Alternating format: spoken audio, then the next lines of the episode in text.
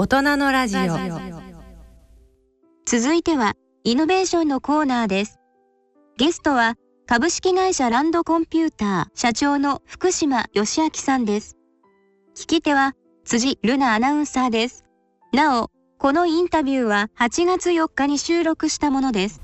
大人のラジオイノベーションのコーナーです。私は今芝浦にあります株式会社ランドコンピュータ本社ビルにお邪魔しています今回のイノベーションのコーナーではこちら株式会社ランドコンピュータ代表取締役社長の福島義明さんを訪ねお送りしてまいります。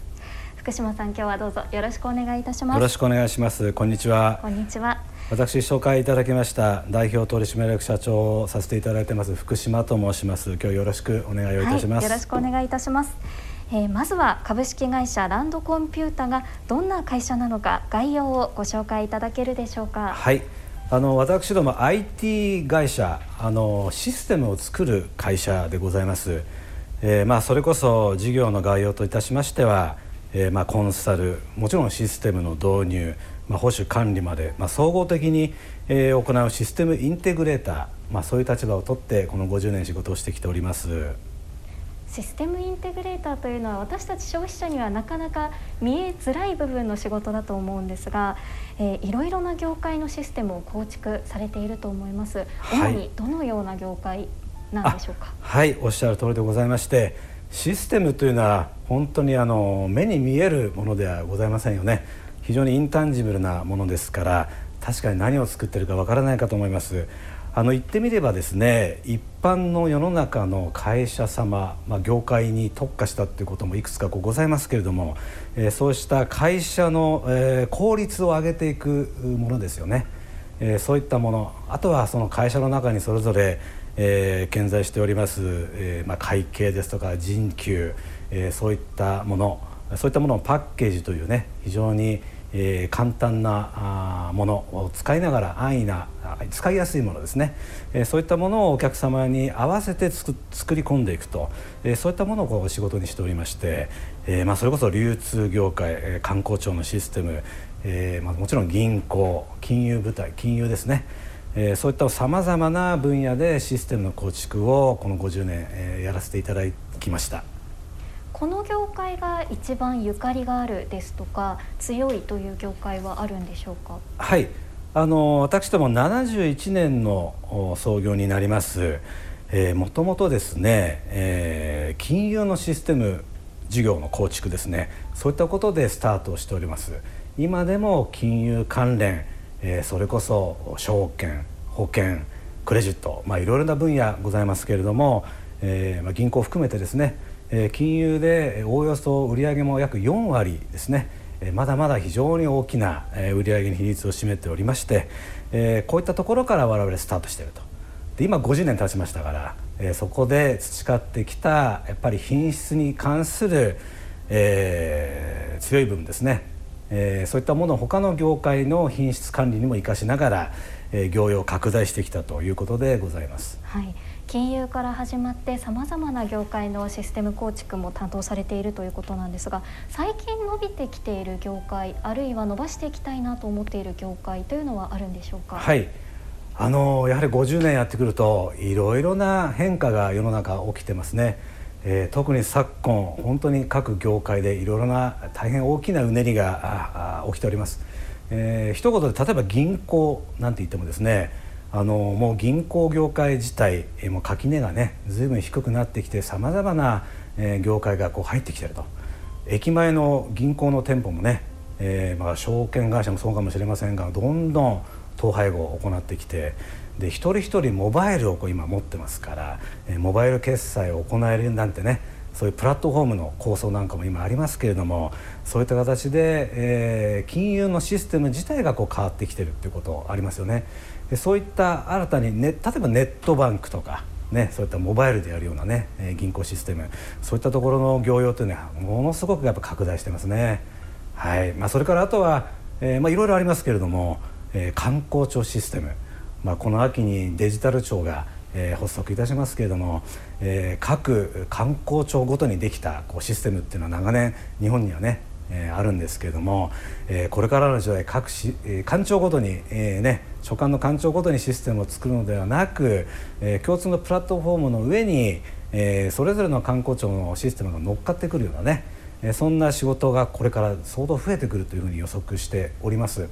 あのまあ、50年やってきてそういった蓄積知見えー、まあ社員もそういった資格も含めて取らせてきておりますから、えー、そういったことを軸にね、伸びる分野、えー、そういったところをどんどんどんどん業用拡大していきたいというふうにね思っております。はい、えー、業用を拡大していきたいというお話もあったんですが、これまでの業績の推移はどのように、えー、動いていっているんでしょうか？はい。あのー、まあ私が入社した7年8年前にはですね。まあ、売上約50億円台でしたけれども今もう100億円手前まで、えー、来ております、これ本当におかげさまなんですけれども、えー、まあ私どもの会社もいろいろ改革を進めてまいりました。はい、で今年度も、えー、過去最高の売上、えー、利益をもう5月に発表させていただいてますけれども、えーまあ、しっかりね地に足つけて業績を着実に、えー、伸ばしてきてるというふうに考えております。はいえシステム業界ですとコロナはどちらかというと追い風になるんですかね？そうですね。あのいろいろな IT といっても一言でもいろいろなシステムがございますけれどもやはり私ども意識をしなければいけないのが私どもやっぱり IT 会社がやはりこの世の中世の中の今このエコノミーをですね、えー、やはり改善していくっていうんですかね、えー、働き方改善ね、働き方改革などよく言われますけれどもそういったところを私どもがやはり相当意識をして私どもの会社自体もね今出社比率も、まあ、コロナもありますから3割以下に抑えてますし実際在宅また勤務先でのシフトそういったものを生かしながら、え、しっかり、え、業績積み上げてきてますんで、え、まあ、えポストコロナどうなるかっていうのは今後詳しく、え詳細はね、え検討しますけれども全く元通りのねエコノミーに戻るっていうことはやっぱり IT 業界としては、え、考えづらいと私どももそういったやり方は考えづらいなというふうに考えておりましてやはりイノベーションを生むっていうのはあの非常に難しくてですね、えー、在宅勤務100%だと私はねイノベーション生まれないと思ってるんですよね。やはり人とのやっぱり接点、えー、いろいろな方のやっぱり感化される含めて情報の共有しかもタイムリーにということを考えるとそこの接点ですね、えー、まあ在宅でやる仕事それから会社に出てきてチームワークでやる仕事どういう割合で、えーまあ、いいところのポイントはどこかということはねちょっと今後コロナあ、まあ、今検討中なんですけども今後もねしっかりやってやはり働きやすい働きがい改革って私呼んでますけれども働きがいっていうのはやりがいと働き方のミックスワード働き方改革のミックスワードだと思ってまして。えー、働き方改革は今私が説明したように、えー、社員がどうやったら自分の能力をしっかり発揮できるのかそういった土壌を作る。あとやりがいはやはり、えー、適正なところで自分が仕事をして成長していくっていうことを社員が感じる。そのやりがいと働き方改革2つやりがい働き働きがい改革これをねしっかり進めていきたいというふうに思ってます。はい。であの具体的な経営戦略についてなんですけれどもその先ほどポストコロナというお話もありましたがこの辺りに向けて具体的にこう進めていきたいっていうことは何かありますか？はい。あのポストコロナですからえー、っとそうです。まあ治療薬がねまだ出てきてないのでえー、まあ何とも言えない状況ではございますけれどもやはりちょっと繰り返しになりますがやはり社員があっての会社えー、もちろんステークホルダーの株主さんを見据えたということになりますが、えー、社員あっての会社、えー、一人一人のやはり社員がやっぱ働き働いていて楽しいというような土壌を作り上げることそれから仕事を通じて成長する自らを感じることそういったことをしっかりね、えー、やっぱり会社の仕事の中身としては据えていく必要があるというふうに思ってまして、えー、まあそういった意味で言うと今よくキーワードで出てき、ますけれども DX 推進ですね、こういったものをしっかり、私ども会社も進めていくということでございます。まあ、世の中えーまあ90%以上が日本もね中小企業だというふうに言われてますけれども、まだまだ IT 化が遅れてます、そういったところも含めてですねやっぱり DX を推進していく私ども伴走者だと考えていただければというふうに思ってますけれども、えー、そういった DX を進めていく仕事をしっかり進めていきたいと思います。仕事の中身は、えー、やはりクラウドっていうねキーワードは避けては通れないというふうに思ってましてクラウドの上での開発の仕方手法経験プロジェクトをたくさん経験していくと。そんなようなことをねしっかりやっていきたいなというふうに思っております。はい。あの先ほど、えー、社員の方の働きがいというお話とあと一番最初に社員の皆さん結構あの資格なんかを取られたりしているというお話があったと思うんですがこの技術者の皆さんが顧客企業の専門の何か必要となる知識例えば金融のこうシステムを構築する時に外務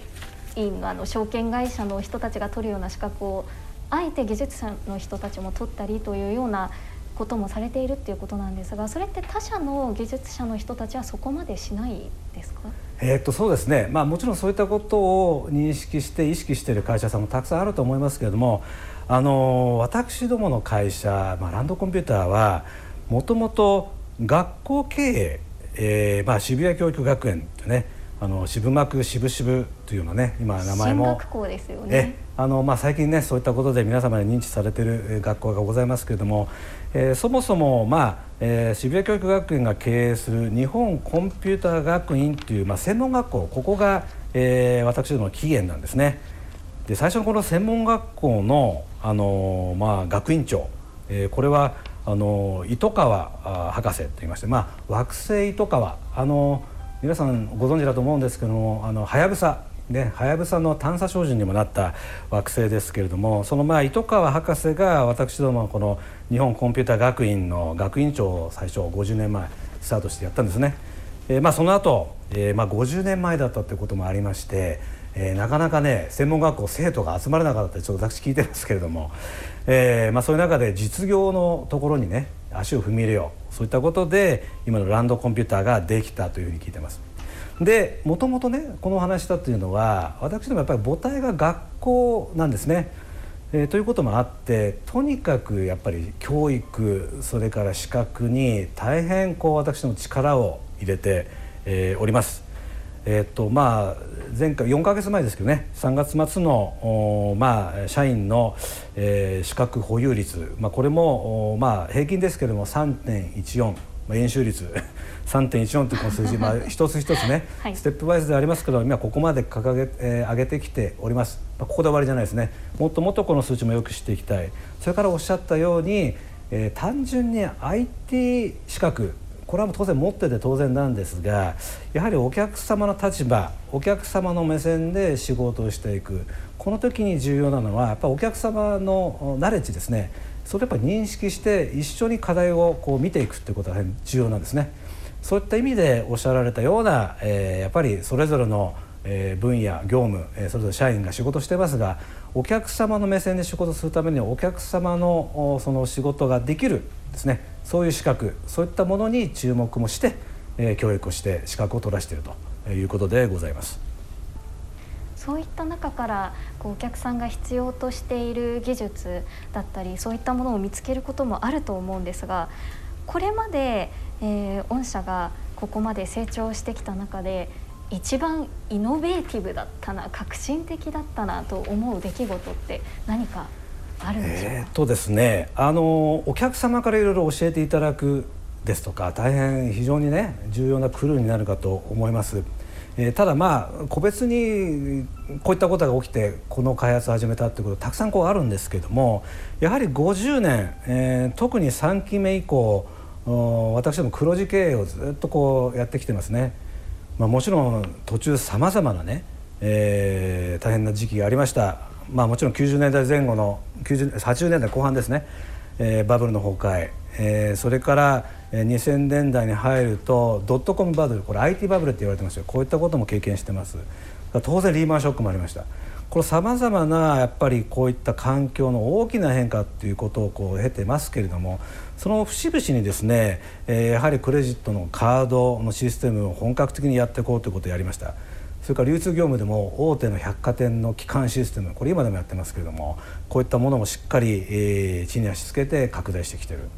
それからネットバンク、まあ、銀行がやはりモバイルがこう一人一人に行き渡ってってこともあったですね、えー、このネット銀行この開発というのは今私ども主力ですけれども金融でいうとですね。こういうネットバンクのお仕事ですね。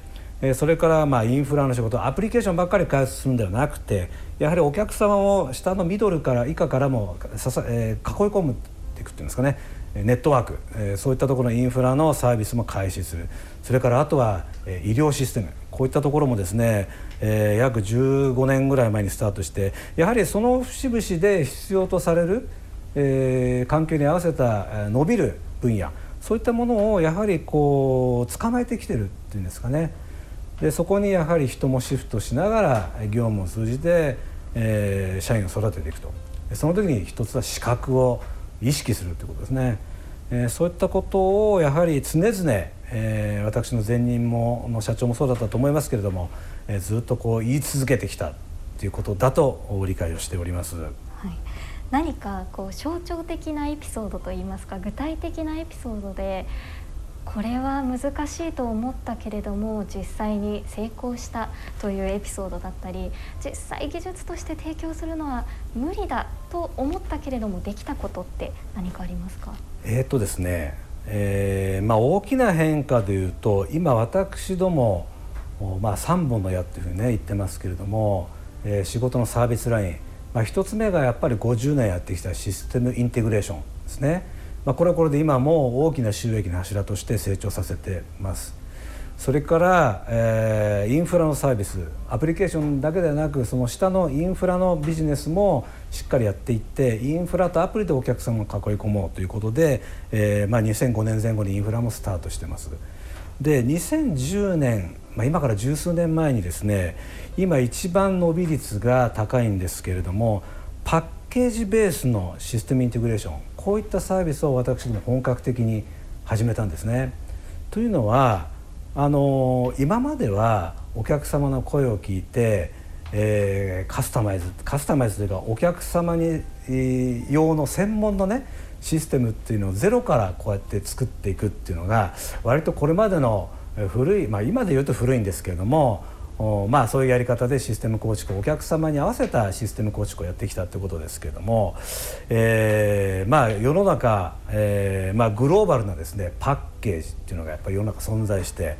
こういった、えー、やっぱり強いパッケージですねグローバルスタンダードのパッケージを担いで、えー、そのパッケージをお客様に持っていって、えー、そこの足りない部分ですね足りない部分を補完するっていう意味で私どもの過去の経験と知見を生かして、まあ、コンサルティング的なことも要素も入ってきますけれどもそういったところで、えー、パッケージ基軸のパッケージをベースに、えー、開発をシステムシステム開発をすると。そういったことをね十数年前にやっぱスタートしてるってことですね。でやっぱお客さんから見ると当然安く済む。早く済む。しかも、えー、必要なシステムしか作らない。こういうお客様にとって大きなメリットが生まれるっていうこの仕事のやり方ですね。こういったことをやっぱり十数年前に始めたっていうことがやはり今後の成長を見てもね大きかったんではないかなというふうに思ってます。で特にその、えー、担ぐパッケージというのは私どもやっぱりディファクト強いパッケージですね市場で。そういったものを選んでやってますんで当然伸びてますね。でそこのところを今後も成長のドライバーとしてね、え、注力し続けていきたいなというふうに思っております。一見あの日本人の観客感覚だとそれぞれの顧客顧客企業に合わせたそのお客様だけのためのシステムっていうのがいいように思えてしまうんですが実際のところはパッケージパッケージ化していろいろな会社に当てはまる部分は割と共通化しているからそういう提供の仕方をした方が全てのお客様が早く安くなって効率化されてその方がいいみんなが嬉しいっていうことなんですね。そうですねやはりね時間って大事ですよね。早くシステム構築を終わらせないといけない。それからもちろん安く済ませるっていうこともねお客様にとっては非常に大事な要素だと思いますね。あのまあ、過去の日本のシステム構築いろいろ見てましきましてもねやはり観光庁もそうですしそれからメガバンクこういったところも大変複雑な大きなシステムをこう、ね、何千億もかけながら作ってきてますよね。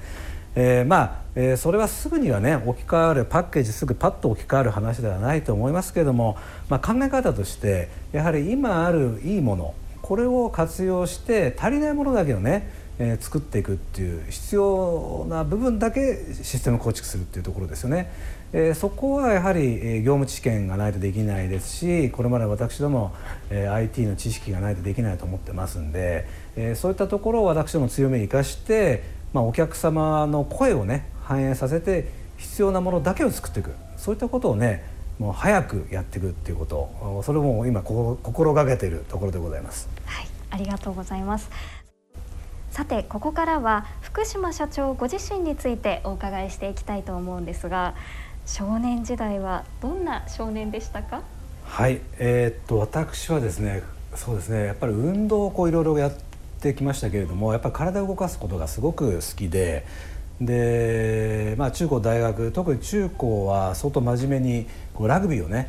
やってました。はい。あの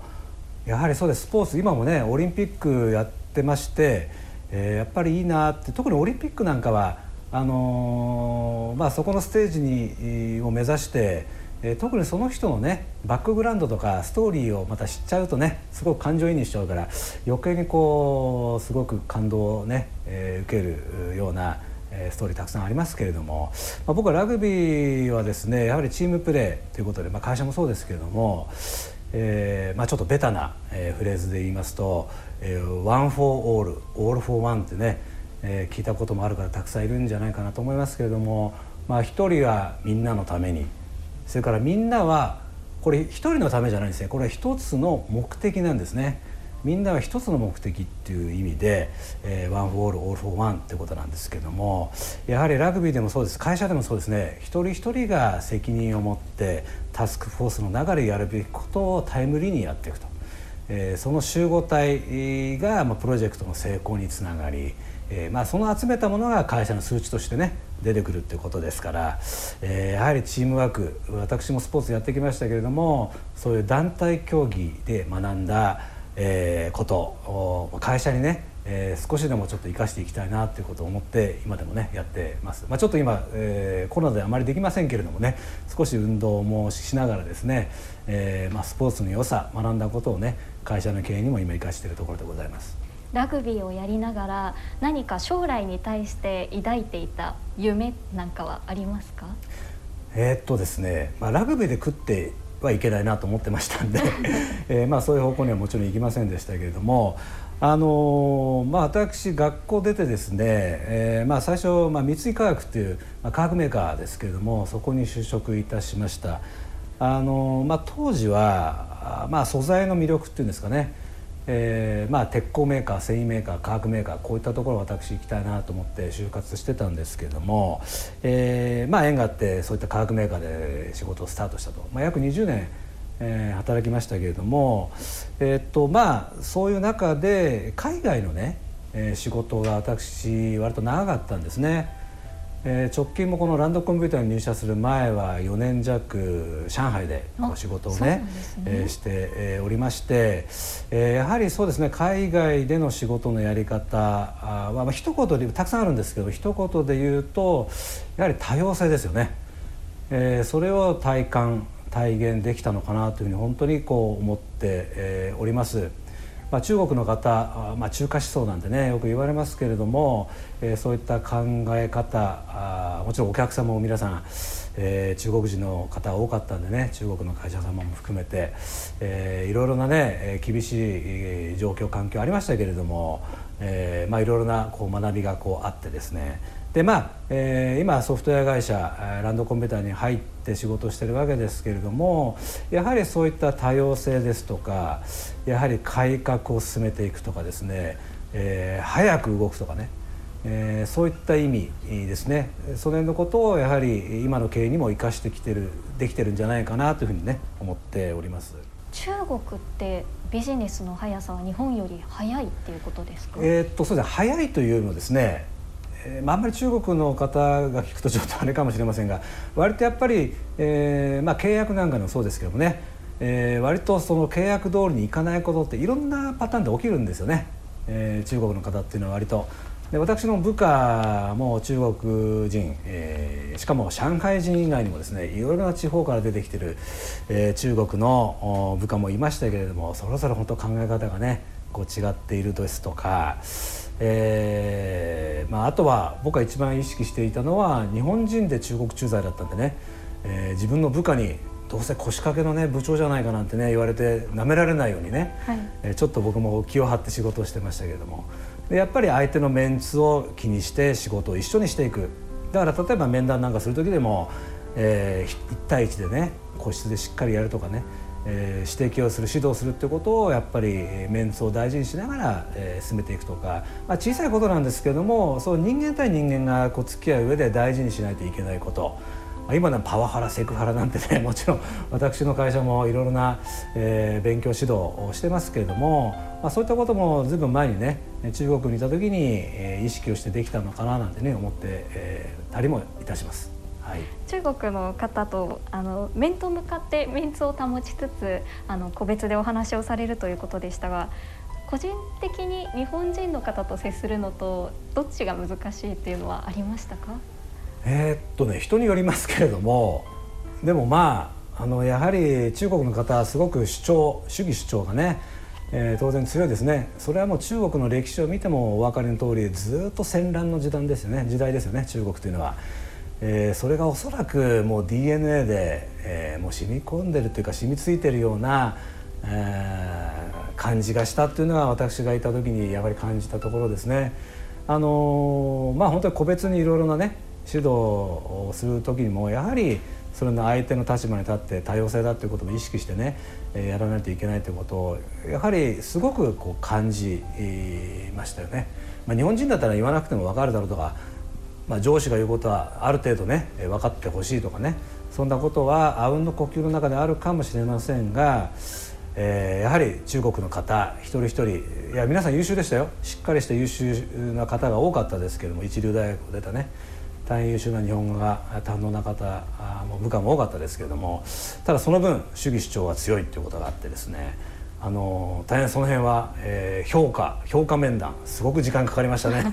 一人一人。でもまあやはり膝を突き合わせてしっかり、えー、伝えるってことが大事。まあ、そういったことはやっぱり今のね経営とか、えーまあ、どこの国どこの会社に限らずねこれは共通項だというふうに認識してね、えー、今もやるようにしてはいます。まだまだ精進必要なんですけどもね意識していきたいというふうに思ってます。ダイバーシティという部分生かしていけそうというお話でしたが、三井化学という全く違う分野からランドコンピューターへ入社されてでえー、当時ランドコンピューター東証2部から、えー、その後一部に指定外になるんですけれども何かこう印象に残っているエピソードはありますか？えっとですねあの私が入社した時にはまだ上場してなかったんですけども、まあえー、当時売上が五十数億の会社で、えーまあ、40数年やってきてたっていうことなんですけども、えー、っとまあ、改革をしながら成長してきてる会社だってまず印象を持ったということですね。それから、えー、これからやはり上場ということですね、えー、目指すそういうポジションに行って社会的な影響のある立場。でステークホルダーを意識した仕事のやり方をちょうどこう会社が変わってそちらの方向を目指していくと。いうようなお話でしたのでこれは面白いと。でまあ、全然ね分野がこう違うんですけれども、えー、やはり、えー、このシステム業界って別に特に大きな固定資産を持ってるわけでもなくてですね本当に人が全て人がもう資産なんですね会社の。といった時にですねやはり、えーまあ、これまでの海外勤務での経験、まあ、ダイバーシティとかねそういったところやっぱり人とこう交わりながら、人を成長させ、まあ、自らも成長し、えー、そういうあのー、まあなんだろうなあの影響を受けるっていうんですかね。成長をまさに実感できる業界業種ではないかと思ってですね大変興味を持った業界会社だったんですね。それでまあ決心して会社を移った。まあ、中国にいたんですけども、思い切ってねこういう業界に、飛び込んだ。まあ、そんなことでございますね。はい。今社長の後ろに木槌が見えるんですけれども、はいはい、おそらくこちら上場した時についたものなのかなと思うんですが、はいえー、実際に疲れたえつきました。あの私も東証でね、えー、このつ木槌かなついたあ、まあ、経験持つんですけどもえー、っとまあその感想と言われてもちょっと まあでも確かつくついてね非常にいい値段がなりました。はいあのまあ、その時にやはり社会的な責任だとか、えー、特にやっぱり会社が存在する意義ですとかね与える影響とかこの会社っていうこの媒体でやはり関わっていくやっぱり社員を含めたあ、まあ、人ですよねどうやっぱ成長していくのかまたそういう影響を世の中に与えていくのかこの会社自体の成長っていうことが、まあ、本当に白日のもとにさらされて、えー、しっかりやっていかなければいけないと。えー、余計にそういった意識をする、まあ、着いた時の感想というのは、えー、どちらかというと嬉しいというよりもなんか引き締まる思いっていうんですかね。そちらの方が大きかったななんて思ったりもいたしますね。はい。えー、日本アメリカそして世界の IT 業界それぞれ結構差があるものなんでしょうか？えっとですね、えー、まず、IT 業界だけに関して言いますとやっぱグローバルプラットフォームの持っている例えばアメリカですとか、えー、非常にやはりこれからも伸びていく、まあ、新しいやはり小さな会社がいきなりこう業界のディファクトになっていくような会社もどんどん出てきてますよね。そういう意味で言うと非常にアメリカという国、まあ、産業自体がもちろんそうなんですけども IT に関しても大変えーまあ、GAFA なんかもそうですけどもね、えーまあ、そういったもの次のポスト GAFA の会社なんていうのもたくさんこういろいろあるななんていうふうに思ってます。えーまあ、一方日本は私どもの会社例えば大手さんでいうと、えー、富士通さんですか NEC さんとか日立製作所、まあ、いろいろな会社ね NTT データありますけれどもこれまではやはり、えー、お客様の仕様に合わせたシステム構築っていうのをやってきた歴史なんですねこれ一般的な日本の、えー、IT 業界ですけどでもこれからはやはり共創協業とかですねあるもの強いディファクトのものを活用したやはり広げ方というのを、えー、この何十年にもわたってやってきた IT の構築の、えー、知識そういったものを大手さんなんか生かしながら、えー、業用を広げていくっていうことがやっぱり主体となってきますね。でもともとアメリカにあったやり方を日本も遅ればせながらやっていくっていうことだと思いますね。あとはまあ今ポロ当然ねコロナですから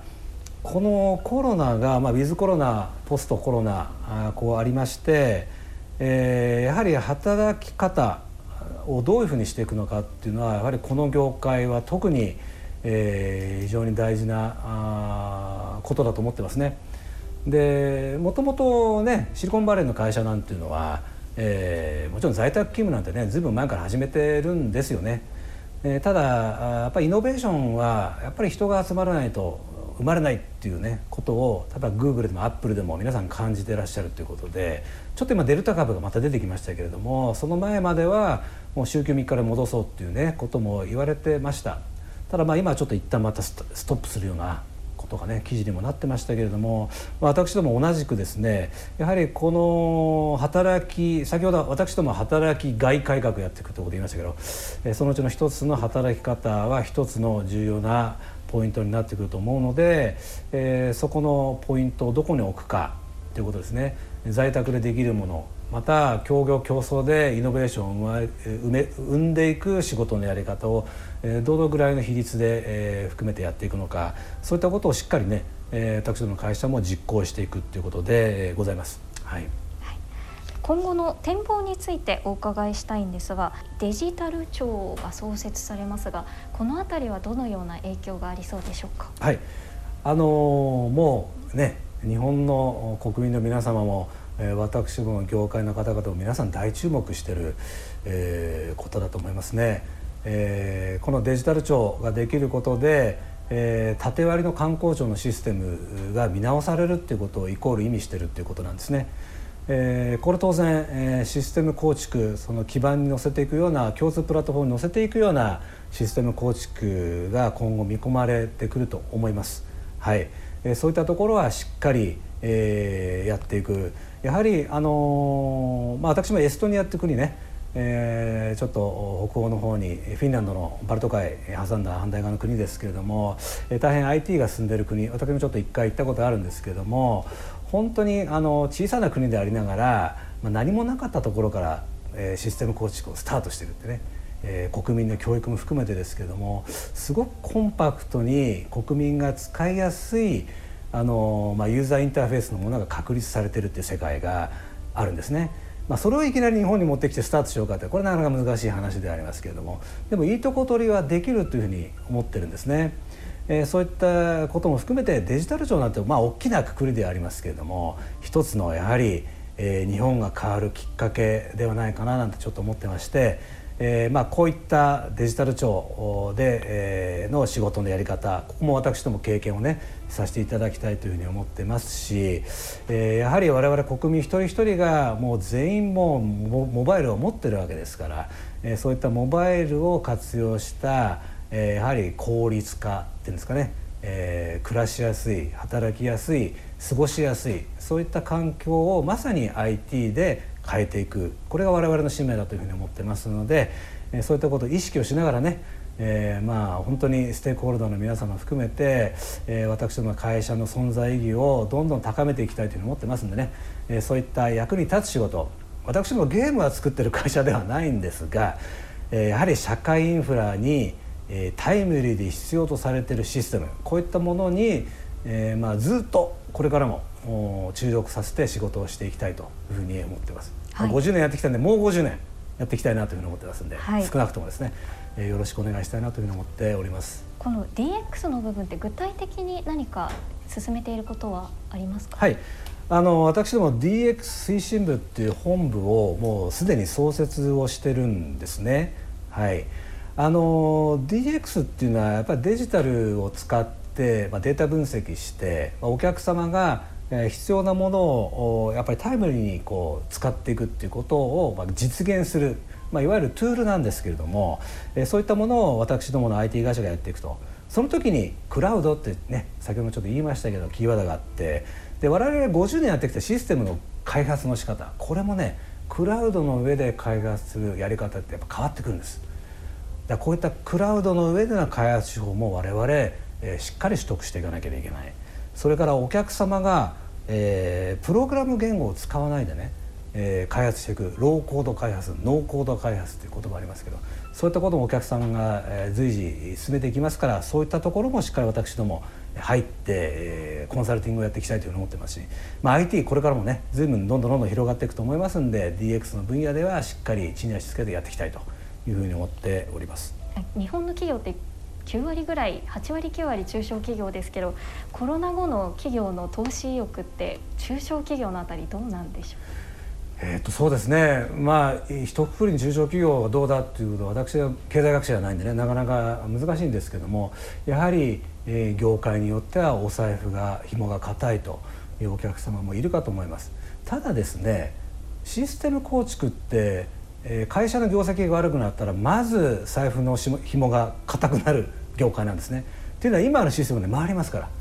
だからまずお客様は具合が悪いとシステム構築をちょっと一旦ストップする延期するっていうことをやるんですね。ただですねあのシステム効率化っていうのは企業様における効率化っていうのはこれ絶対必要なものなんですね。で今おっしゃったようなまだまだシステムが入ってないような会社8割9割、え、中小企業ですからたくさんありますよね。そういったところをやらないわけにいかないというふうに思ってましてそうすると一旦今コロナで延期して、えー、プロジェクトが伸びているようなお客様もまた必ず再開するというふうに思ってるんですね。まあ、そういった時の時に、まあ、備えてというんですか私どもはしっかり、えー、まだまだ飯の種はあると、えー、つまりそういったところにまた今から私どもも新しい開発手法を学びながらえー、やはり学校からスタートした会社ですから教育をしながら資格を取らせながら、えー、もうそういった常に勉強していくっていうことを意識をさせてね社員には、えー、まああの世の中の DX 推進に貢献していきたいというふうにね、えー、思っております。はい、はい、国策の部分だけではなくてこの中小企業が元気になってきたその後にも商機があるというふうに考えているということですね。はい、おっしゃる通りでございますね。それでは最後に番組をお聞きの皆様主に企業や経営に関心のある方が多いと思うんですけれどもメッセージがありましたらお願いいたします。はい。あのそうですね。私ども50年ランドコンピューター仕事をさせていただきました。本当にステークホルダーの皆様のおかげだというふうに思って、おります、えー、ただ少なくとももう50年はね仕事ができるようにお役に世の中のお役に立ちたいというふうに思ってますのでしっかり社会のインフラとして必要なシステムをタイムリーにねお届けしたいなというふうに思ってます。はい。まあ、中身は、えー、公共性の高いシステム。デジタル庁の、えー、IT 行政の一元化。こういったところのシステム構築には関わっていきたいですしまた法人様ですね。業務効率を上げていく、まあ、パッケージサービス。こういったものをねしっかり活用して、えー、アドオンの開発っていうのをやっていきたいなと思ってますね。まあ、これまでの業務の知識コンサル力を駆使して尖った会社っていうんですかね。尖った存在感。そんなものをね標榜しながら、えー、もう50年間しっかり成長させていきたいなというふうに思っております。はい、